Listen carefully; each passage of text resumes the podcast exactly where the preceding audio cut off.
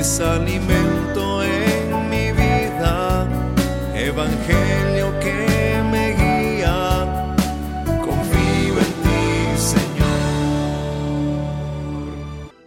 Lectura del Santo Evangelio según San Mateo. Gloria a ti, Señor. Después de que los magos partieron de Belén, el ángel del Señor se le apareció en sueños a José y le dijo, Levántate, toma al niño y a su madre, y huye a Egipto.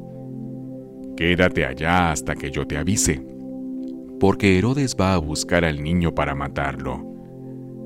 José se levantó y esa misma noche tomó al niño y a su madre, y partió para Egipto, donde permaneció hasta la muerte de Herodes. Así se cumplió lo que dijo el Señor por medio del profeta. De Egipto llamé a mi hijo.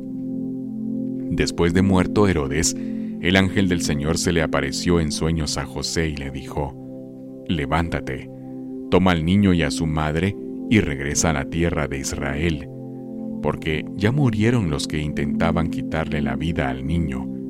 Se levantó José, tomó al niño y a su madre y regresó a tierra de Israel. Pero habiendo oído que Arquelao reinaba Judea en el lugar de su padre, Herodes tuvo miedo de ir allá, y advertido en sueños, se retiró a Galilea y se fue a vivir en una población llamada Nazaret. Así se cumplió lo que habían dicho los profetas. Se llamará Nazareno. Palabra del Señor. Gloria a ti, Señor Jesús. palabra es alimento